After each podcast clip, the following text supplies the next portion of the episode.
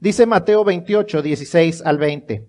Pero los once discípulos se fueron a Galilea, al monte donde Jesús les había ordenado.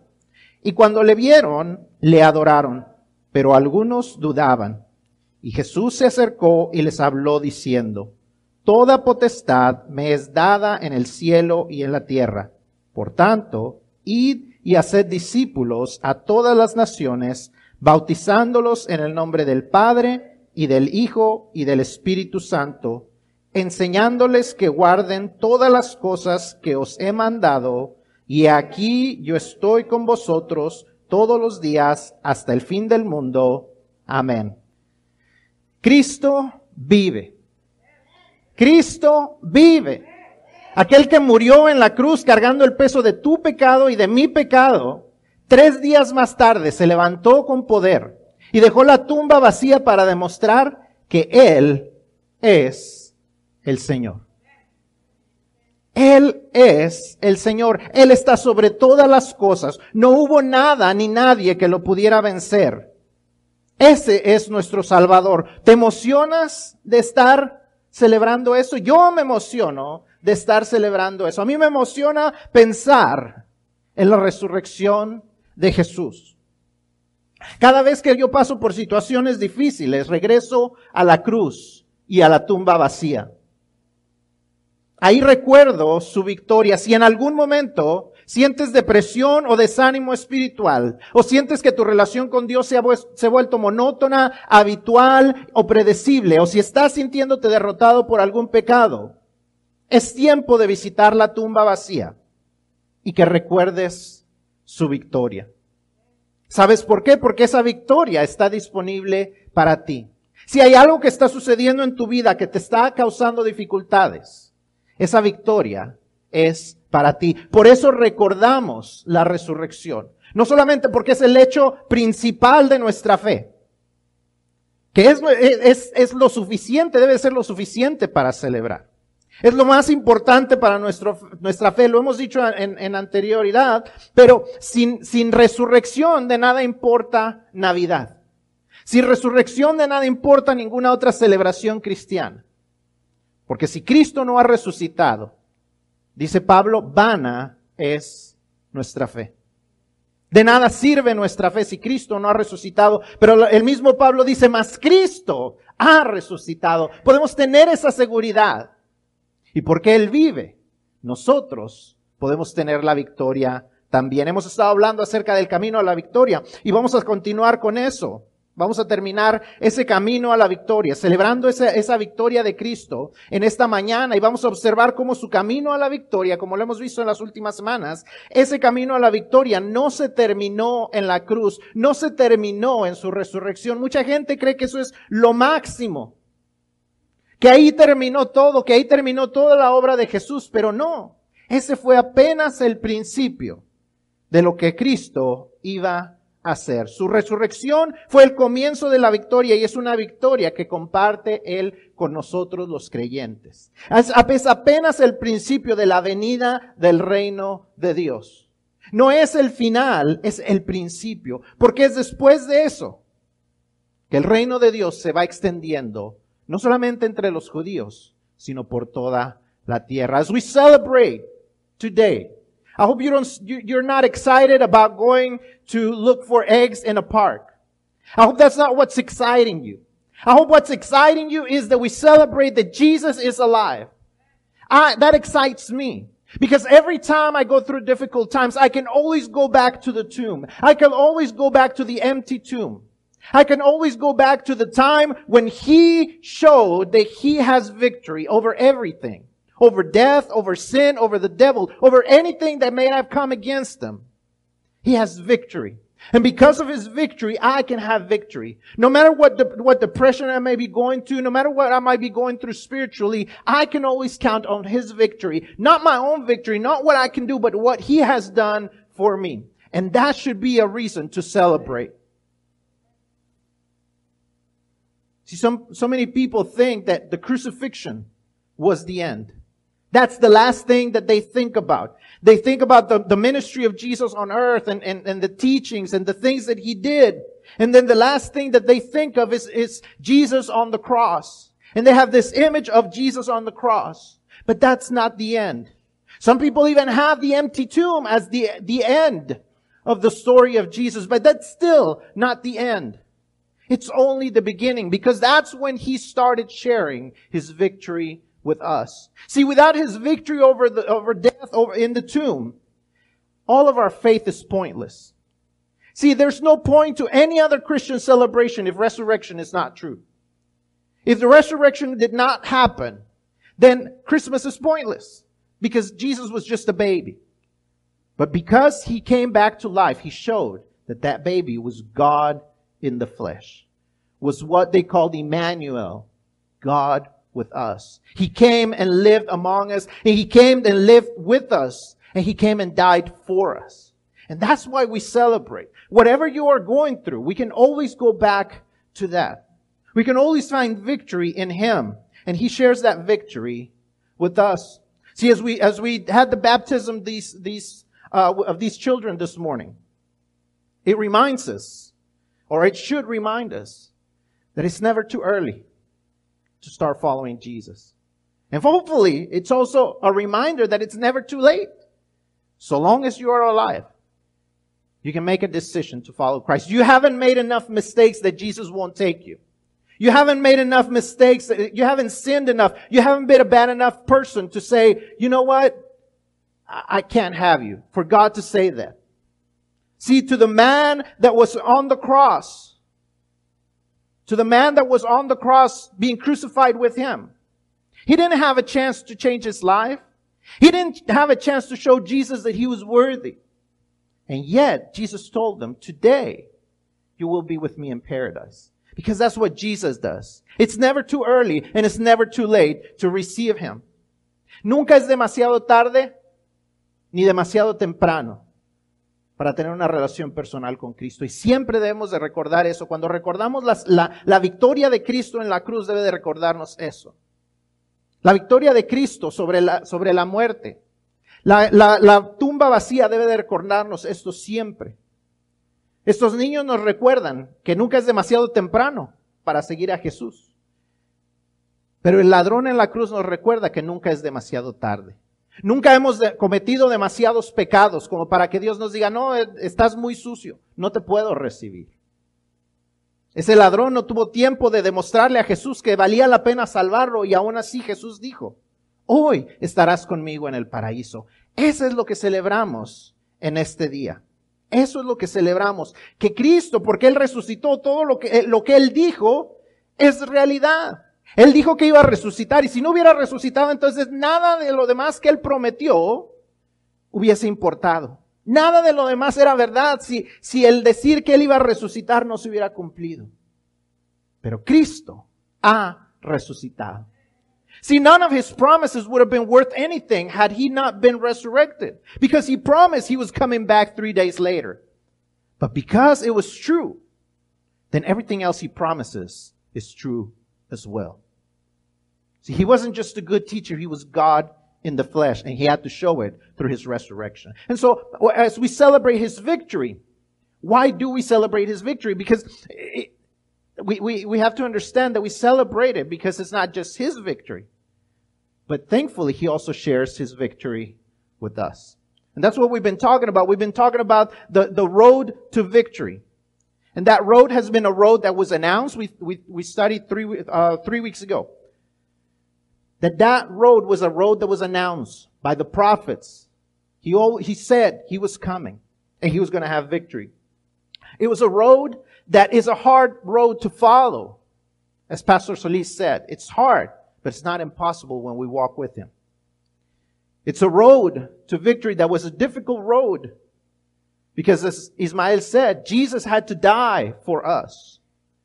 But the good news is that that road is a road that is shared with us so that we don't have to suffer. And not only that, but we actually get to enjoy the rewards of his victory. And that's what we're going to be talking about this morning. Hemos estado hablando acerca del camino a la victoria. Hablamos de que la, el camino a la victoria es un camino asegurado, es un camino anunciado. Tres hace tres semanas hablábamos que ese camino lo habían anunciado los profetas. Después habló el pastor Solís acerca de que ese camino es un camino que es difícil de seguir, porque toma un verdadero compromiso, pero no es imposible, porque Cristo está con nosotros. Ismael hablaba la semana pasada que ese camino a la victoria era un camino que tuvo que pasar por la cruz. La victoria tuvo que ser hecha por medio del, sacrificio de Jesús en la cruz, pero después la victoria se demostró en la resurrección. Y todo eso que tiene que ver con nosotros tiene que ver con lo que vamos a hablar hoy, que ese camino a la victoria es un camino compartido, que nosotros no tuvimos que vencer para recibir la recompensa, porque Jesús comparte la recompensa con nosotros. Y es lo que vamos a estar hablando en esta mañana. Así es que vamos a entrar a esa, eh, en medio de esta celebración, cómo, vamos a ver cómo Cristo comparte su camino a la victoria con nosotros. Número uno, si usted está siguiendo sus notas en el boletín, si tiene con qué apuntar, vamos a estar viendo, vamos a estar llenando esos espacios.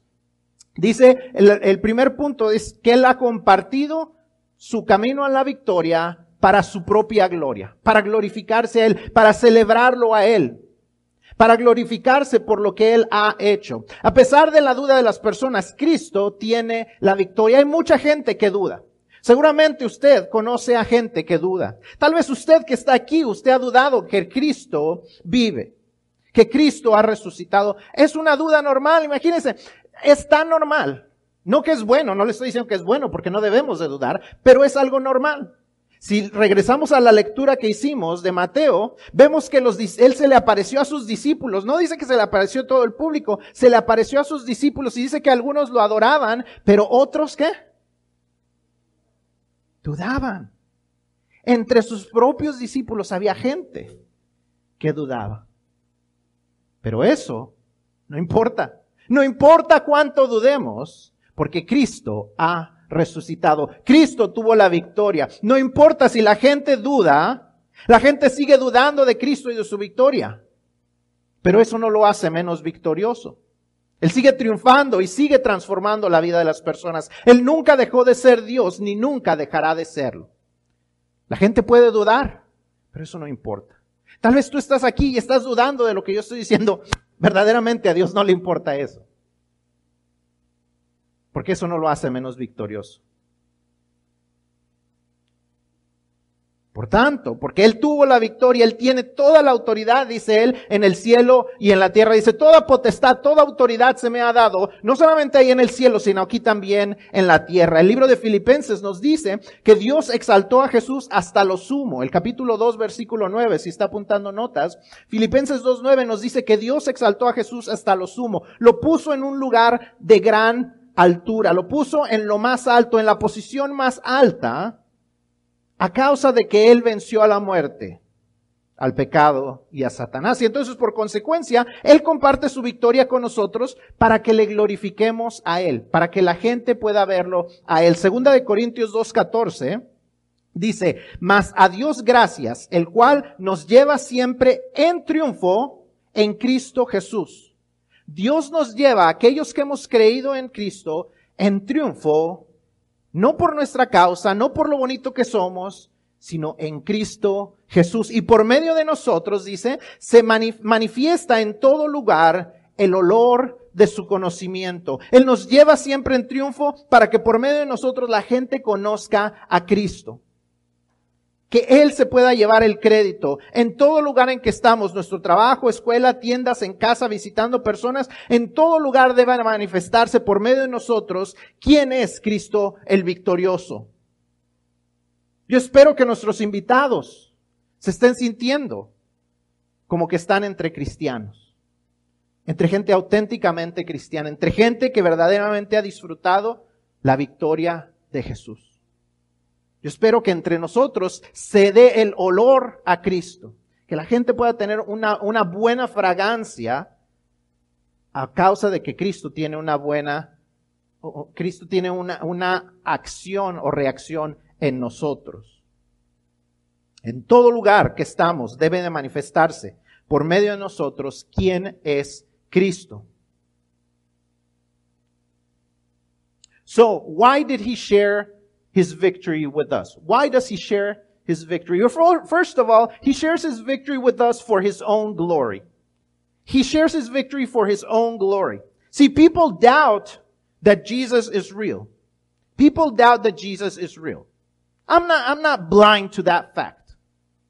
I doubt that Jesus is real. I don't doubt that Jesus is God. I don't doubt that Jesus came back to life, but I understand that people doubt. You probably know someone who does. Maybe you yourself doubt that Jesus is real. Even the people that, that saw him in the flesh doubted. The reading that we did in, in Matthew 28 says that people came and worshiped him. His own followers came and worshiped him. But it also says, but some still doubted. I mean, they were seeing him. They had seen him on the cross a few days before. They had seen him on the cross. They had seen him buried. And now they were seeing him alive. And yet, they still doubted. So maybe you are here and you're doubtful. Maybe you're here because you got invited and you didn't want to say no because you're polite, because you're nice like that. And, but, but, but you still doubt. And let me tell you, God doesn't really care that you doubt. Because the fact of the matter is, He came back to life. Jesus came back to life.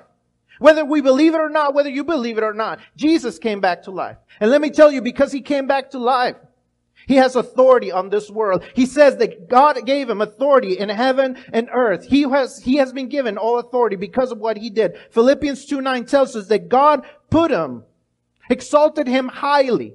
He put him in a high place. He put him on top of everything because he defeated death. Because he was obedient. He went to the cross and he came back to life. And because of that, he deserves all the glory. But not only does he have the victory, but he shares his victory with us so that we can reflect him, so that we can glorify him. That's what glorifying means. You might, uh, uh, for, for our children, sometimes they ask, what does glorify mean? That's what it means. It means that we reflect God. It's like a mirror. Have you ever pointed a light at a mirror and see how the light reflects? See, God's light reflects on us. We have to be really good, nice, clean mirrors so that we can reflect Jesus. So we can glorify Jesus. And so it says in 2 Corinthians 2.14, but thanks be to God who always leads us in Christ's triumphant procession and through us spreads the aroma of the knowledge of Him in every place. See, it says that God leads us through Christ's triumphant procession. We are part of that procession. Have you ever been to a place Sadly, we haven't had a, a, a Super Bowl in a long time. Uh, sadly, we haven't been NBA champions in a long time. So you may not remember a time when there was like parades, like ticket parades, and, and, and, and when our team was, was parading because they were champions. Okay?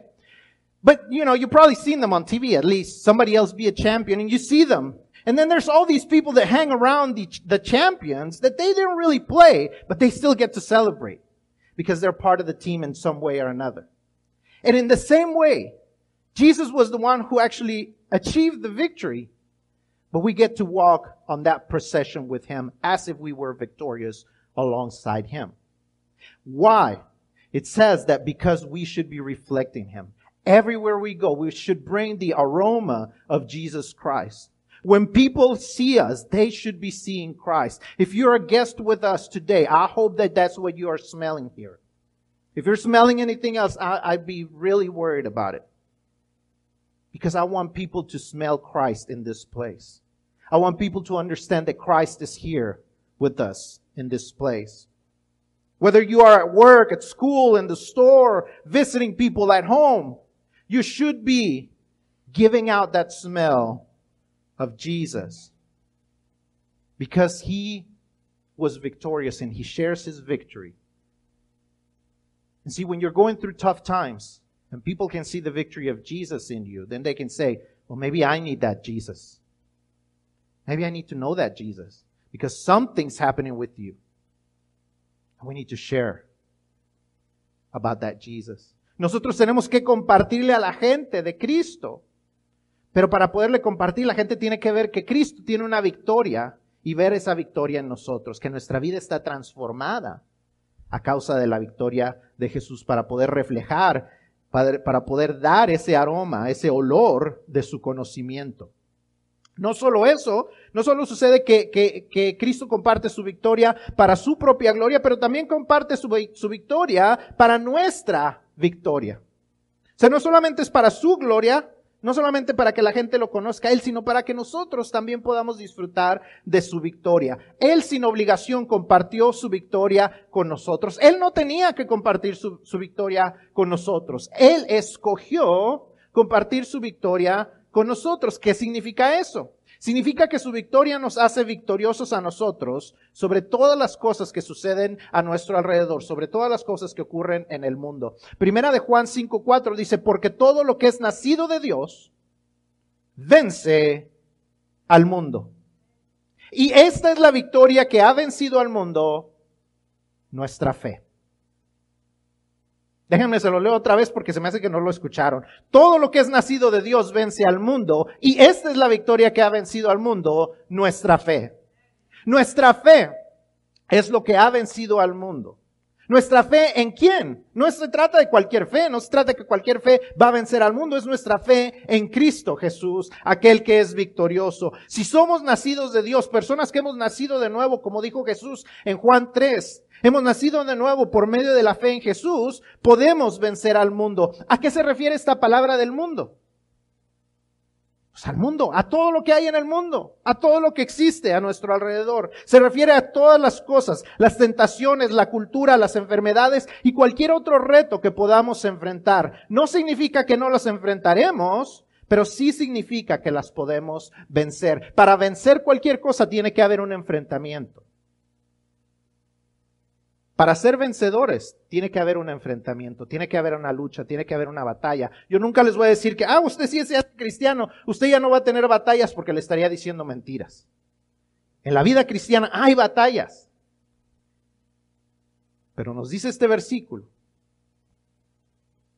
que a causa de nuestra fe en Cristo podemos tener la victoria nosotros también. No es nuestra confianza en nuestras propias fuerzas, no es nuestra confianza en nuestra fuerza de voluntad, nuestros atributos o habilidades, sino nuestra fe en Él lo que nos garantiza la victoria. Por eso la gente dice, no, no, yo, eh, yo voy a jurar de aquí toda la cuaresma que ya no voy a tomar. Y después de que, después de que se termina la cuaresma se ponen hasta las manitas. Porque no puede confiar en sus propias fuerzas. No se trata de confiar en sus propias fuerzas. Nuestra victoria está en nuestra fe, en aquel en quien hemos creído. No es que yo pueda vencer, es que yo puedo vencer en Cristo. No que yo pueda vencer la tentación por mis propias fuerzas, sino por mi fe en aquel que ha vencido al pecado, a la muerte y a Satanás. Él ha compartido su victoria conmigo. Por eso Pablo nos dice en Romanos 8, 35 y 37 que en todas estas cosas, tribulación o angustia o persecución o hambre o desnudez o peligro o espada, somos más que vencedores por medio de aquel que nos amó. No por medio de mis propias fuerzas, no por medio de lo que yo pueda hacer, sino por medio de aquel que me amó y me salvó. Por eso somos más que vencedores. No sé por qué situación estás pasando, pero lo que sí sé es que si pones tu fe en Cristo, puedes ser más que vencedor. Él ha compartido su victoria, la victoria que vence a cualquier situación que enfrentes en este mundo. Él que, el que resolvió nuestro mayor problema, el problema de la muerte eterna, todavía tiene la fuerza y la victoria para sacarnos adelante. You see, he not only shares his victory for his own glory, he actually his, he shares his victory so we can have victory as well. He didn't have to share his victory, but he chose to share his victory. Now, what does that mean? It means that his victory makes us victorious over anything that we face in this world. First John 5 4 says, because everything who, everyone who has been born of God conquers the world. This is the victory that has conquered the world. Our faith. See, if you have been born of God, if you're a person who has trusted Jesus as your Lord and Savior, if you have been born again, as Jesus says in John, in John 3, if you have been born again, then you have victory because you're of the faith that you have in Christ. And you have victory over anything that you face in this world. See, that's what it says. It says, this is the big, uh, this is the, um, the victory that conquers the world. And when we talk about the world, I went back to the, to the, to the original Greek because I wanted to understand, I wanted to make sure that that I was understanding the, the word world correctly, and I was. When it means the, when it says the world, it means the world. It means anything that you face in this world. Any difficulty, any sinful patterns, any temptations, any health problems, any money problems, you can defeat them. You can have, sorry, victory over all those things. Now it doesn't mean that you won't face them. Because in order to have victory over something, you have to fight. You have to have a confrontation. You have to have a face-off if you're going to defeat something. See, there's no victory if you're not defeating something, if you're not having to fight against something. But what we have assurance of is that we are going to win. And our trust is not, and our faith is not on ourselves. It's not on our own will. That's, so many people trust their own will. Oh, I'm gonna, I can stop whenever I want, no matter what they're having to face. I can stop whenever I want. I can stop drinking whenever I want. I, I can stop. Uh, I can stop watching pornography whenever I want. I, I can stop taking drugs whenever I want, and they can't because they're depending on their own will. They cannot be victorious because they're depending on their own will. It is not about what I can do; it's about what I can do in Christ. It is not about what I can do to defeat my temptation. It's about what Jesus can do to help me defeat my temptation. He has shared his victory with me. This is why Paul says in Romans 8, 35 and 37, in all these things, affliction or distress or persecution or famine or nakedness or danger or sword, we are more than conquerors through him who loved us. I don't know what situation you're going through. I don't know what difficult thing you're going through, but let me tell you, there is nothing that you're facing that cannot be defeated by Jesus Christ. There's nothing that you're going through that Jesus cannot give you the victory for because he has victory over anything and everything. He has been placed on the highest place. He can defeat death. He can defeat sin. He can defeat Satan. If he can defeat all those things and he shares his victory with you, then you can do the same things. He not only did that for us, but he did it so we could share it with others. No solo se trata de que Cristo nos haya compartido su victoria para nosotros, para ayudarnos a nosotros, sino también Él comparte su camino a la victoria con nosotros para que seamos de bendición a otros. Él nos ha dado un mandamiento lo que se llama la gran comisión. La gran comisión, y ahorita les voy a compartir algo, pero la gran comisión es ir y hacer discípulos. Es lo que leímos en el capítulo 28 de Mateo, versículos 19 y 20. Es, es ir y hacer discípulos, es, es ir y hacer seguidores de Cristo, bautizándolos y enseñándoles a guardar no las ideas del pastor, no las tradiciones de la iglesia, sino lo que Cristo ha enseñado por medio de su palabra. Tristemente, a veces ni sabemos lo que eso significa. Una encuesta de la Organización de Investigaciones Barna reveló que 51%, más de la mitad de las personas de la iglesia, no saben lo que es la gran comisión. No sé cuál mitad se la sabe, si esta mitad o esta mitad, pero solamente menos de la mitad de la iglesia promedio sabe lo que es la gran comisión. Si tú estás entre ese 51%, espero que al irte aprendas por lo menos esto. ¿Qué es la gran comisión? Los versículos que leímos, como les dije, en Mateo 28, 19 y 20. Esa es la gran comisión, ir y hacer discípulos a todas las naciones, bautizándolos en el nombre del Padre, del Hijo y del Espíritu Santo, enseñándoles que guarden todas las cosas que Él nos ha enseñado y dice él, yo estaré con ustedes todos los días hasta el fin del mundo. Esa es la gran comisión. Desafortunadamente estamos demasiados ocupados con nuestras propias batallas, peleando nuestras propias batallas en lugar de depender en la victoria de Cristo para ir y hacer discípulos. Y hemos convertido la gran comisión en la gran omisión. Omitimos hacer lo que Cristo nos ha mandado hacer. Esperamos que los pastores, los predicadores, los maestros y los evangelistas sean los que comparten el mensaje.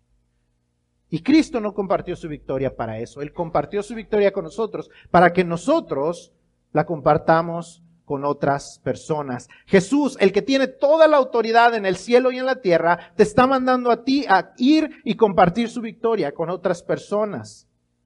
Por tanto, debemos de hablar de parte de Él y delante de Él. Segunda los Corintios 2.17 nos dice que nosotros hablamos de parte de Dios y delante de Dios. O sea, hablamos de parte de Dios con la gente y hablamos delante de Dios. O sea que hay una responsabilidad. Dios está viendo si estamos cumpliendo o no. Segunda los Corintios 5:20 nos dice que nosotros hablamos como representantes de Cristo, llamando al mundo a reconciliarse con Dios. Ese es el trabajo que Cristo nos ha mandado. ¿Cuándo fue la última vez que hiciste eso? ¿Cuándo fue la última vez que le compartiste a alguien la esperanza que solamente se encuentra en Cristo? ¿Cuándo fue la última vez?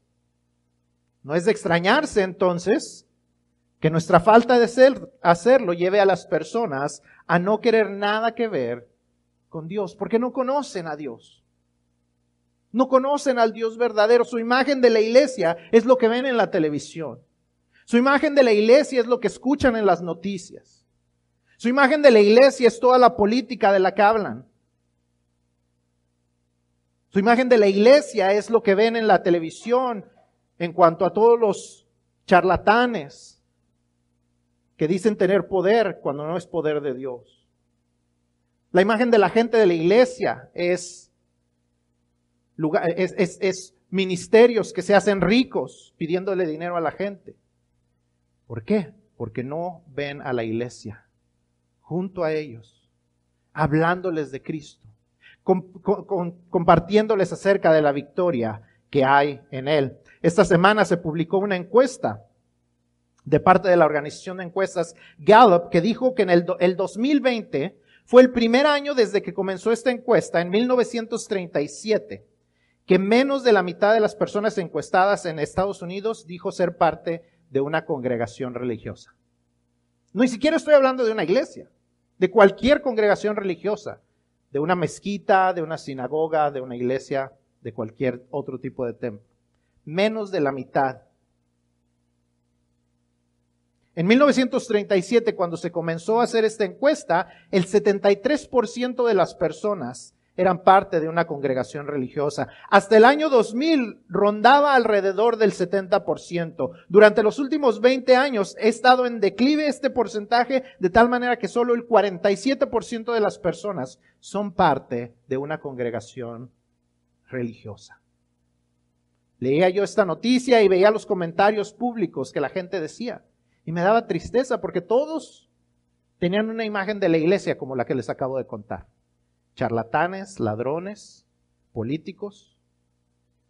Nadie decía, ah, pero alguien de la iglesia me ayudó, alguien de la iglesia me compartió. He visto que alrededor de mi, de mi comunidad la iglesia da comida, da servicios, ayuda en esta manera, muestran a Cristo. Nadie decía eso. ¿Por qué? Porque nosotros los cristianos no estamos compartiendo la victoria de Cristo con las personas. La gente se alegraba de este hecho y decían que esperaban que este porcentaje llegue al 0%, que nadie sea parte de una congregación religiosa. A la iglesia no la ven como la victoria de Cristo. Es tiempo que compartamos la esperanza que solamente Cristo da. Es tiempo que le demos otra imagen a la iglesia. Es tiempo que vivamos en victoria y demos un buen ejemplo. La gente no puede confiar en la victoria de Cristo porque nosotros nos ven derrotados. No estoy diciendo que debemos de dejarle llamar pecado al pecado, pero es tiempo que la gente no solo nos oiga como acusadores y condenadores, sino como embajadores de Cristo, como aquellos que quieren ver reconciliación, dejándoles saber que Cristo quiere compartir su victoria con ellos también. Y eso es por lo que estamos aquí. Y yo espero que si usted está de invitado con nosotros, usted escuche eso. Que Cristo quiere compartir su victoria con usted. Que Cristo quiere tener una relación personal con usted. Que Cristo no es solamente lo que vemos en la televisión. Cristo quiere tener una relación personal con usted. So why does Jesus share his victory with us? It's not just for his glory. It's not just for our victory, but it's also so we can be a blessing to others. He has sent us. He has commanded us. He gave us the great commission to go and make disciples as we read in Matthew 28, 19. to go and baptize them, to teach them, to keep all the things that he has taught us. Not what the pastor thinks is right, not what the traditions of the church may think they're right. It's about what Jesus has said. And sadly, we're not doing that enough because sometimes we don't even know what the Great Commission is. Barna Research did a, a, poll and it says 51% of people do not know. 51% of people that are in a church, not even 51% of the whole population, 51% of the people that say that they are Christians and part of a church do not know what the Great Commission is. If you don't know what the Great Commission is, or if you did not know it, hopefully you know it now. The Great Commission is that we are commanded by Jesus to go and make disciples, to go and make other followers by teaching them what He has taught us, by moving them to obedience through baptism. So many times we're too busy fighting our own battles instead of enjoying His victory to go and make disciples. And we've made the Great Commission the Great Omission. We've omitted it out of our lives. We live great Christian, comfortable lives. We are here on Sundays. We pray our prayers every day. We read our Bibles, but that's it. We have omitted our commission from Jesus to go and share the gospel. But that's not God's plan. His plan wasn't for just the evangelists to go and share the gospel. His plan wasn't just for the, for the preachers, for the pastors to go and share, not just for your Sunday school teachers, but for every one of us to go and make disciples. That is the plan. See, he was given authority over everyone on heaven and on earth, he said. So when he says that he has commanded those things for us to do, we should take it more seriously. We should take seriously what Paul says in 2 Corinthians 2:17 that we are speaking for God and before God. We speak for God. We're telling people what God wants them to hear. And we're speaking before God, meaning that we are responsible. We ought to be accountable for what we have said. 2 Corinthians 5:20 says that we are ambassadors. We're representatives of God, telling them to be reconciled with him through Jesus Christ. When was the last time that you did this? When was the last time you shared hope with someone? Because we don't do this enough, we should not be surprised that people no longer want to be part of the church, no longer want to be part of a religious community. This, this week, there was a, a poll by Gallup polls that said that in 2020 it was the first year then less than half of the of the of the population was part of some type of religious uh, community. Not i'm not just talking about being part of a church. I'm talking about any kind of religious community. A synagogue a mosque any any other kind of temple. Less than half of the people in the in the population care to be part of that community See, when they started doing this poll in 1937, around 73% of people were part of a faith community. Until around 2000, it was around 70%. But in the last 20 years, it continues to fall down. Now it's only 47% of people who are part of some type of religious community. As I was reading it and, and I saw some of the people, some of the people's comments on this news, it made me so sad because everyone was thinking, or so, most of those comments were, I hope that it goes down all the way down to 0%. That no one is part of a religious community. And no one was speaking against mosques. No one was speaking against synagogues. Everyone was speaking about how they were against churches. Because all they saw as the image of the church is what they heard on the news. All they heard was churches are too political. Churches are too judgmental. Churches only care about money. Churches don't take news seriously. Churches are a bunch of hypocrites because this is what they see in the news. Because we're not stepping into their lives and showing them what the church really is like.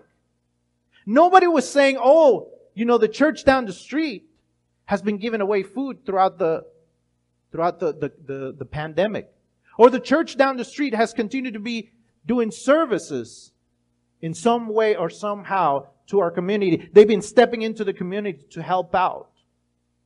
Thankfully, we still have been able to do, but I'm not going to brag about that right now. But, but what I'm saying is people are not seeing the church in their own lives. All they see is what they see on TV, what they hear from their friends. Because we're not doing a good job in sharing with them what it is that God wants them to know. It is time that we give the church a different image. It is time that we share about the hope that can only be found in Jesus. It is time that we share about the victory that can be found in Jesus and that we live out that victory. See, people cannot see the victory of Jesus in our lives, so they don't think that that victory is for them.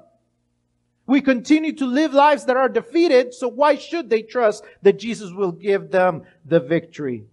Now, I'm not saying we should not call sin sin.